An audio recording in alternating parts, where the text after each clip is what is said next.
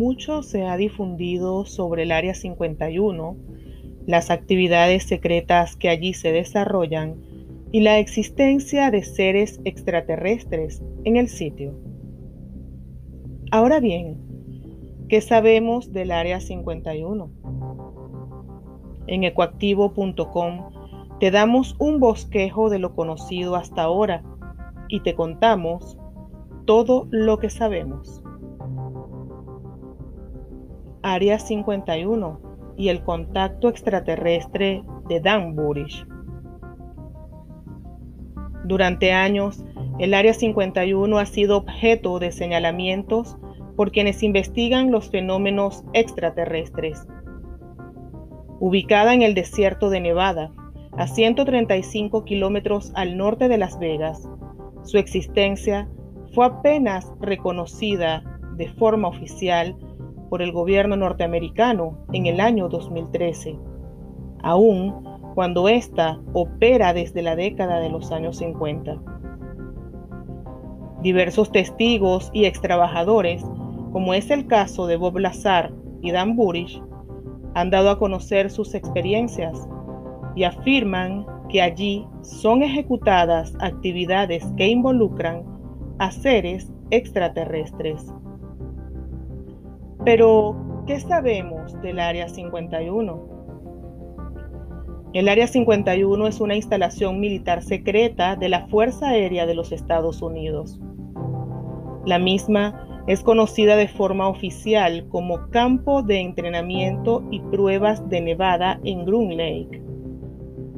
Son varios los factores que han convergido hasta lograr hacer del Área 51 el centro de las investigaciones extraterrestres que ejecuta el gobierno norteamericano desde las sombras. Los avistamientos de ovnis en las inmediaciones de la base militar, los relatos de ex trabajadores, así como el alto secreto con el que se manejó su existencia, son pieza clave para comprender que se realizan actividades ultra secretas relacionadas con la permanencia de seres extraterrestres entre nosotros. A todas estas, ¿cuál es la posición oficial? Apenas en el año 2013, la existencia del Área 51 fue aceptada de manera oficial. Su creación data de la época de la Guerra Fría. Sin embargo, a través de la Ley de Libertad de Información, el Archivo de Seguridad Nacional de la Universidad George Washington tuvo acceso a un documento previamente clasificado por la CIA. En el mismo se narraba la historia del avión espía U-2.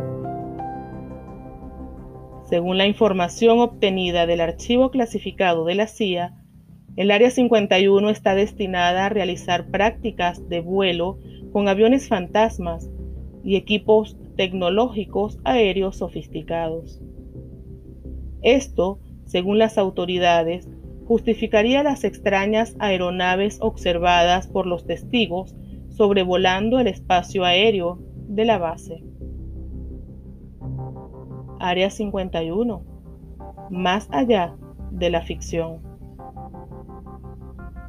Al verse envuelta en afirmaciones sobre avistamientos de ovnis en sus inmediaciones y el testimonio de insiders que han trabajado en el Área 51, muchos son los relatos que se han entretejido en torno a la ridiculización y la ficción de lo que sucede puertas adentro de esta instalación militar. Lo cierto es que en 1989, Bob Lazar ofreció declaraciones en una televisora de Las Vegas. Lazar explicó cómo se encontraba trabajando en el desarrollo de un reactor antigravitatorio, el cual estaba siendo ejecutado con tecnología alienígena. Asimismo, afirmó haber tenido acceso a imágenes de cuerpos de seres extraterrestres que eran objeto de estudio en la base. Al azar, se le informó que la tecnología con la que estaba trabajando era procedente de Zeta Reticuli, un lugar ubicado en otro sistema solar. El testimonio de Bob Lazar sería el primero que añadiría más relevancia a las actividades secretas relacionadas con tecnología extraterrestre llevadas a cabo en el Área 51. El personal que allí labora es trasladado en avión desde el aeropuerto de Las Vegas. No se conoce el número exacto del personal que trabaja en las instalaciones y no está permitido pasar la distancia prudencial. Uno de los testigos que logró trabajar en el Área 51 es Dan Burish, un microbiólogo y psicólogo, quien desde el año 1986 fue contactado por miembros del gobierno secreto. En 1986 se le ofreció la oportunidad de trabajar en operaciones de alto secreto en las que sus dotes como microbiólogo podían ser aprovechados al máximo. Por esta razón, comenzó su trabajo como científico senior en el Majestic 12. La labor principal de Burish consistía en recibir muestras de tejido que debía analizar para posteriormente enviar a su lugar de origen. Con el tiempo, sería informado que aquellos tejidos examinados pertenecían realmente a seres extraterrestres. En 1991, finalmente ingresa en el programa secreto Proyecto Aquarius, en una zona subterránea llamada S4 y perteneciente al Área 51. Una vez se encontraba trabajando en la zona S4, Dan Burish pudo conocer la verdad. En la base se encontraban naves y seres extraterrestres. Durante su permanencia en el Área 51, el Dr. Dan Burish fue designado al proyecto Aquarius. Este proyecto llevaba adelante una investigación para conocer por qué razón los extraterrestres grises sufren de una condición debilitante que afecta sus nervios. Durante su atención médica, J. Roth informó a Burish sobre el peligro inminente que representaba el desarrollo del proyecto Looking Glass para el futuro de la humanidad. extraterrestres y alienígenas. Son lo mismo. Veamos algunas diferencias según el mismo Dan Burish. En relación con las experiencias vividas por Dan Burish en el Área 51, el microbiólogo pudo establecer diferencias significativas entre lo que conocemos como alienígenas y extraterrestres. Según Burish, los extraterrestres son seres humanos que viajan en el tiempo y vienen del futuro a resolver asuntos de esta era.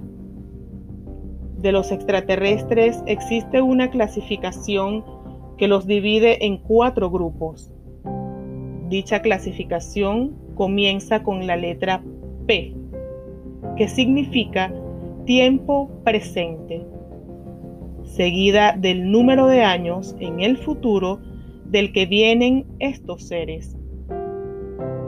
Mientras tanto, los alienígenas son habitantes de otros planetas y que no guardan ninguna conexión genética con los seres humanos. Las clasificaciones de los humanos viajeros del tiempo varían según el número de años de diferencia con el tiempo presente y entre ellos se encuentran P24, P45, P52 y P52 Orión. De estos últimos, señala que se tratan de seres que se dividieron de la especie humana en algún momento. J. Roth Pertenecía a los P-52, mejor conocidos como extraterrestres grises bajos. Tecnología Stargate y proyecto Looking Glass. Dan Burish llegó a narrar cómo para el proyecto Looking Glass se desarrolló la tecnología Stargate. Dicha tecnología fue desarrollada con información recabada de fuentes extraterrestres, quienes otorgaron todos los detalles sobre la fabricación de un Stargate, puerta estelar que permite viajar en el tiempo o ver a través de sí una especie de cronovisor. Con el desarrollo del Looking Glass dentro del Área 51, los científicos y representantes del poder militar pueden viajar en el tiempo y por obvias razones estar mucho mejor preparados y dotados que aquellos que desconocen esta tecnología. El proyecto Looking Glass ha sido desarrollado con intervención extraterrestre desde sus inicios y aun cuando todo pueda parecer ficción, está cada vez más claro el ocultamiento de información que se maneja en el Área 51, al punto de amenazar con utilizar fuerza letal contra aquellos que puedan atreverse a querer ingresar a sus instalaciones. El Looking Glass o cronovisor del Vaticano.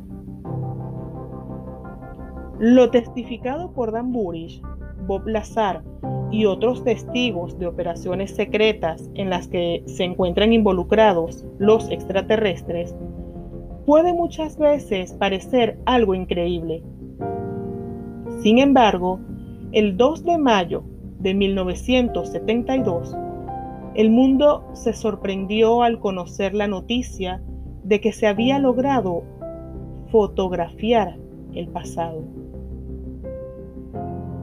El monje benedictino Marcelo Pellegrino Ernetti, junto a los científicos Enrico Fermi y Werner von Braun, habían logrado construir un cronovisor que permitiría captar imágenes y sonidos del pasado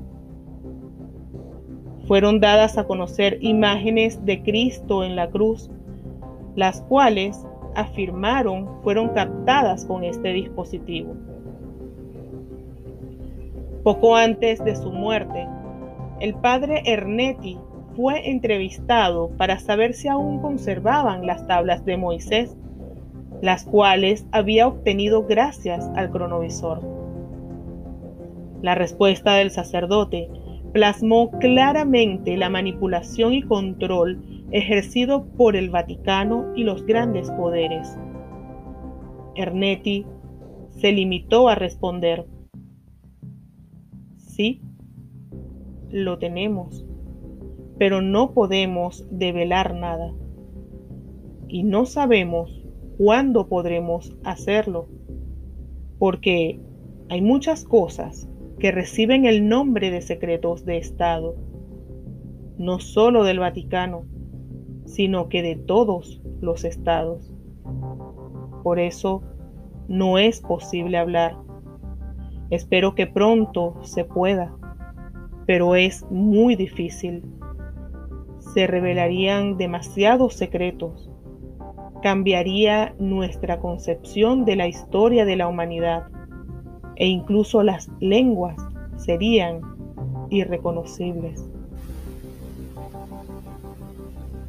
Aunque el Vaticano ha insistido en negar la existencia del cronovisor, en 1988 la Santa Sede emitió un decreto en el cual advierte que aquellos que capten o divulguen con cualquier instrumento técnico acontecimientos pasados serán excomulgados. No solo se trata del encubrimiento que se ha dado al tema extraterrestre en el Área 51, sino de cómo se ha orquestado a nivel mundial la manipulación sobre su existencia y la utilización de sus tecnologías. Todos los testimonios expresados por testigos de los hechos tienden a ser ridiculizados.